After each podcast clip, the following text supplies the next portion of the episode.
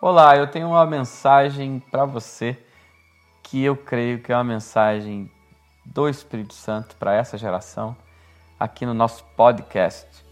É sempre muito bom estarmos compartilhando do céu para as nossas vidas e eu creio que essa palavra ela vai te edificar e te lançar um tempo novo. É o que cremos, é o que oramos e é o que nós estamos nesse momento totalmente conectados a trazermos uma palavra profética nessa geração que nos exorte, nos edifique e nos levante. Segunda Crônicas, capítulo 18, e todo o capítulo, eu vejo algo que Paulo diz a Timóteo, lá em 2 Timóteo 4,3, que nesses dias ou nos últimos dias os homens teriam como coceira nos ouvidos, fazendo mestres para si mesmos, ou comichões nos ouvidos Sabe por quê? Porque eles queriam ouvir algo bom, algo que fizesse bem e algo que eles pudessem construir na facilidade ou então da maneira que eles se viviam. De maneira errada e do erro fazer alguma coisa boa. Isso não dá certo. E Josafá e Acabe, em 2 Crônicas, todo o capítulo 18, nós vemos isso claramente. O primeiro versículo diz que Josafá tinha riquezas e glória em abundância. E ele se aparentou com Acabe. E depois de alguns anos desceu ele para Acabe em Samaria. E Acabe matou muitos bois em abundância para ele para o povo que vinha com ele e persuadiu então a Josafá com todas aquelas abundâncias e riquezas e tantas coisas que na verdade o coração deles estavam ligados naquilo ali. Mas o que Acabe queria era perguntar se ele ia junto para uma guerra. E Josafá, ele diz então ao rei de Israel, que era Acabe, se ele tinha uma palavra de Deus se ele tinha uma palavra do Senhor e o rei de Israel, Acabe então vai atrás dessa palavra. E os profetas, os 400 homens, aqueles intitulados ali como os profetas daqueles dias, aquela escola de profetas de Baal que profetizavam acerca do prazer humano ou daquilo que o rei poderia se beneficiar com as suas atrocidades. E eles disseram ali no versículo 5 que eles iriam vencer. Eles iam vencer os sírios. Mas Josafá, no meio daquilo tudo, Josafá, rei de Judá, no meio de toda aquela história, se unindo ali aos poucos a Acabe, ele ainda disse tinha mais alguma palavra, mas a resposta do rei de Israel a Josafá foi que havia só um homem. O nome dele era Micaías, mas ele profetizava coisas que não eram boas para o rei Acabe. Então, mesmo assim, mandaram chamar Micaías depressa e o rei de Israel e Josafá, rei de Judá, sentados, cada um no seu trono, vestido com as suas roupas reais, estavam assentados ali na praça principal da Porta de Samaria e todos os profetas profetizavam na presença do rei. Profetizavam o quê? Coisas boas. E a palavra nos fala que eles profetizavam em transe. Eles estavam debaixo de uma loucura, debaixo de um espírito de mentira terrível ali. Mas sabe por quê, queridos? Porque eles queriam ouvir. Preste atenção em algo. Não há problema nenhum em querermos ouvir, em querermos direções, mas o problema está na intenção do nosso coração.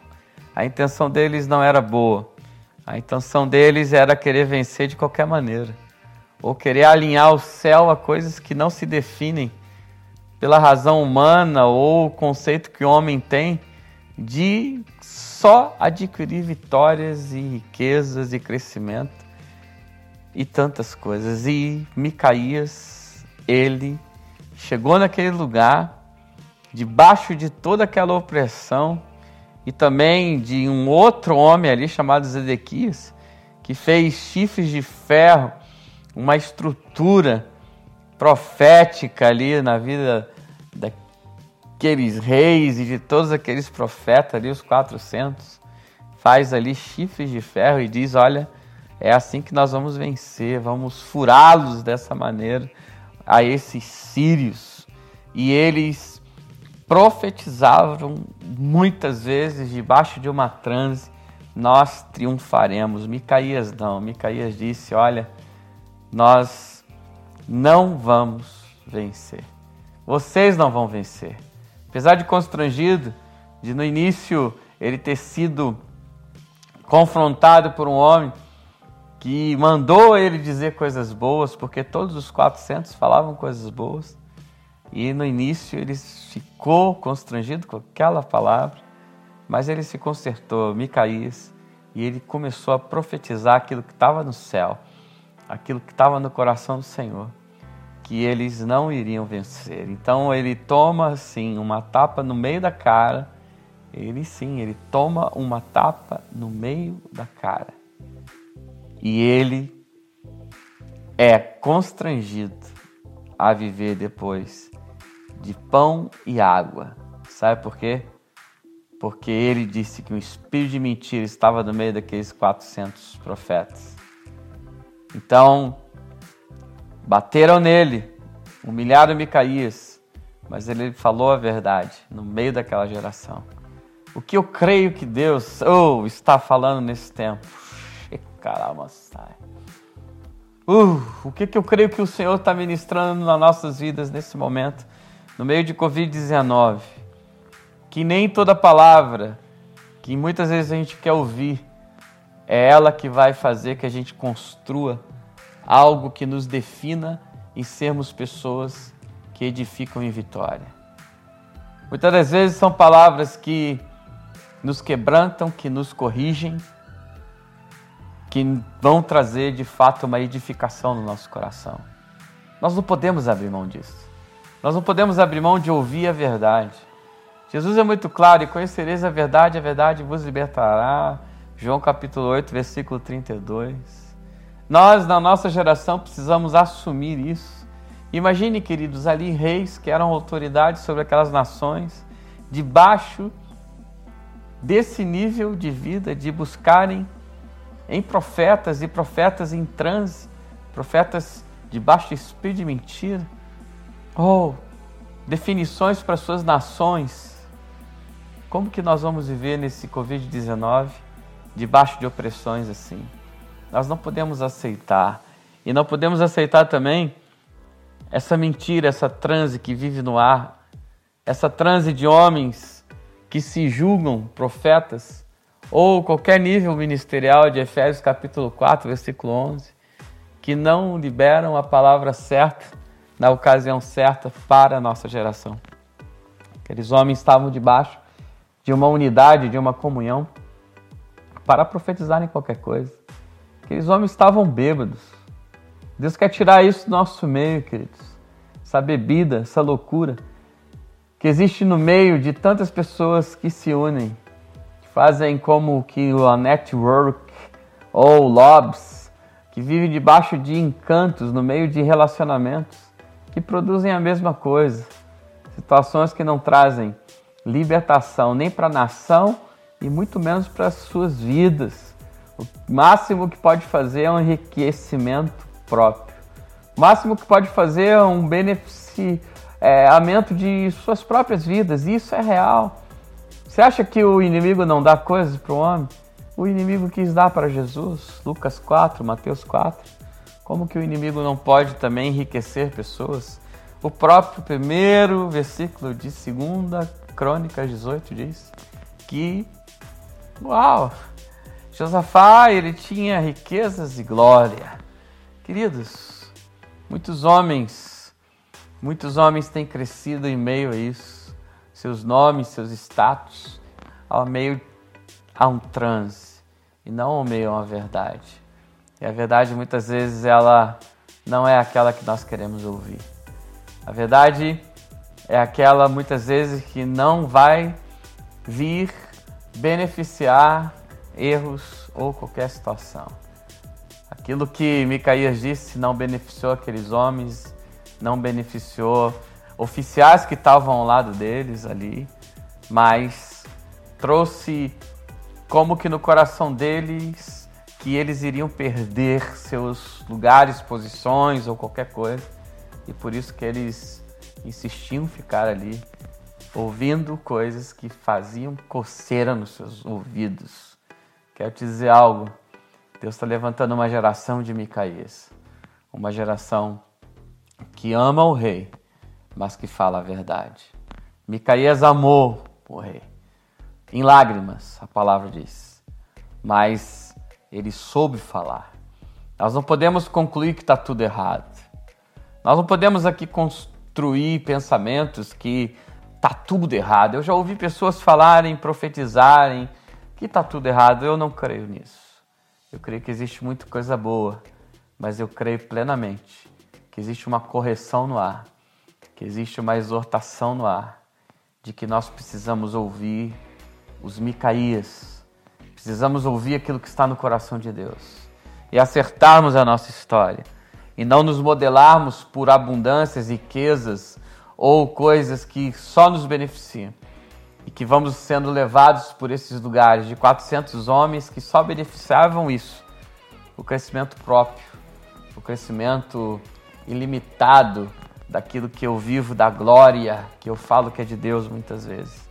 Micaías foi contra isso e foi tratado a pão e água para, sim, enfraquecê-lo e também, logisticamente, prendê-lo e não deixar ele viver aquilo que estava no coração de Deus. Eu creio plenamente que existem nesse momento muitos homens e mulheres que falaram um dia, que profetizaram um dia, que ensinaram um dia, mas foram colocados em lugares difíceis.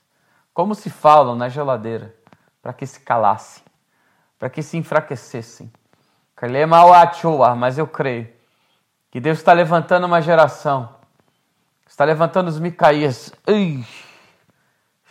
Que eu temei. Nesse momento, nesse momento, nesse momento, Deus está levantando uma geração, uma geração cheia da Sua palavra, cheia da Sua verdade.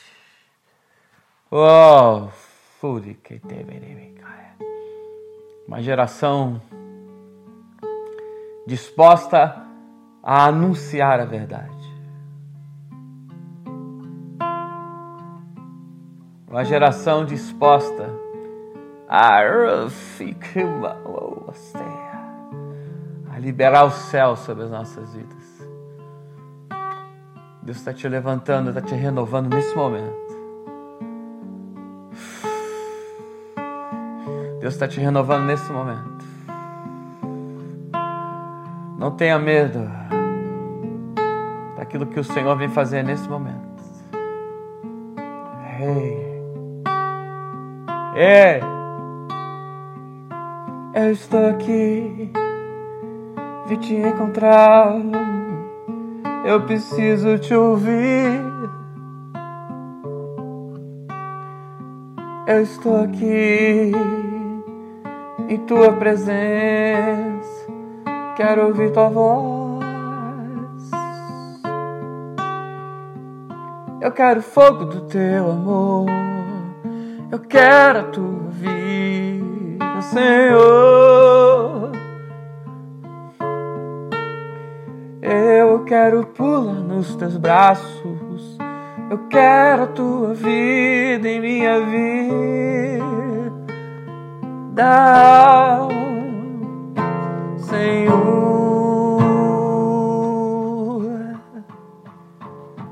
Yeah.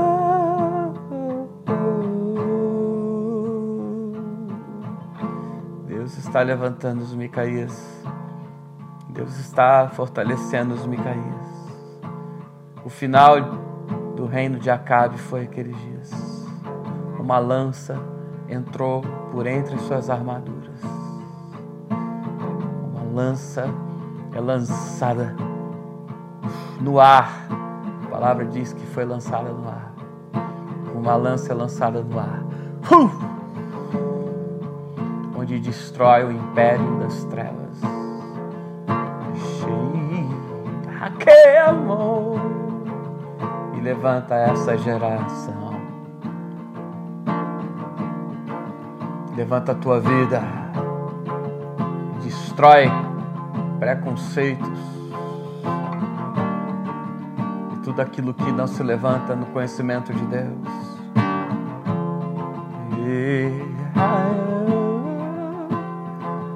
O Senhor te fortalece, querido, querido. Senhor enxuga do teu rosto toda lágrima e te levanta. Esse tempo. Deus abençoe.